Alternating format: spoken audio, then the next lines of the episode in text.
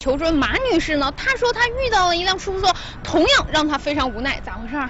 嗯，就是很莫名其妙的，光天化日之下被坑了。嗯咋被坑了？你给呃详细讲讲。昨天下午四点嗯四十五左右的时候，嗯坐在那个红砖路姚寨路的时候，坐了一个出租车，嗯然后我要去那个经七路丰产路，嗯到花园路的时候，他就说经七路现在修路了，我没法给你带过去。我要下车的时候，当时就来了一句三十四。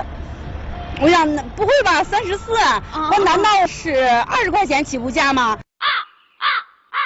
我说怎么会三十四呢，师傅？然后他就说，呃，就是三十四，呃，我就给他了一百块钱。我我看小丽看一下您的发票。那小丽看到呀，这个发票上车的时间是十六点零一分，下车对时间是十六点五十八分。那现在想让小丽怎么帮您？我现在就觉得，呃，给我一个合理的解释吧。小丽从发票上得知呀、马女士当时乘坐的这辆出租车的车牌号为 UATL 六零一。那么通过查询啊，小丽得知这辆车是郑州市长建出租车有限公司的。那现在啊，小丽就去了解一下。啊，你抓抓你抓紧过来来公司一趟吧。啊这这位认识不认识？啊，这这这知道他那个能看出来不能？啊，看看，是不是这位师傅？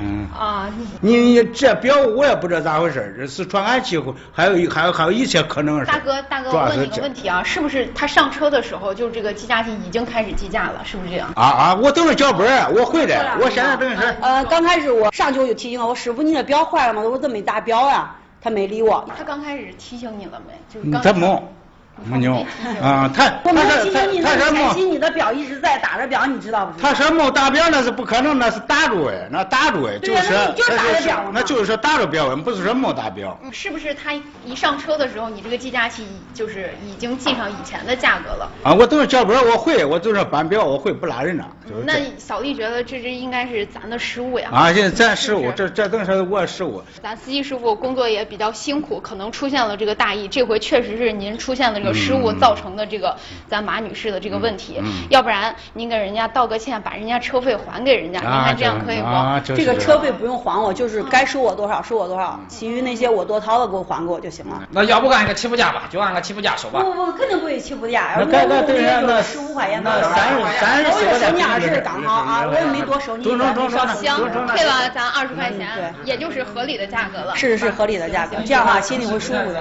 啊女士道个歉。没事没事没事对不起啊，那真对不起。那发生了这件事，咱们公司下一步看怎么处理？通过这件事啊，公司吸取教训，下一步加强对这个司机继续再教育，包括啊优质服务这个培训学习。呃，现在马女士的问题啊也已经解决了，但是出租车的是与非啊，一直是市民们热议的话题。呃，有的那个个司机的个人个人卫生特别不好。最早有时去火车站的时候，他不会拉你。下雨天的时候啊，下雪的时候，嗯，还有高峰期的时候啊，就直接不打表。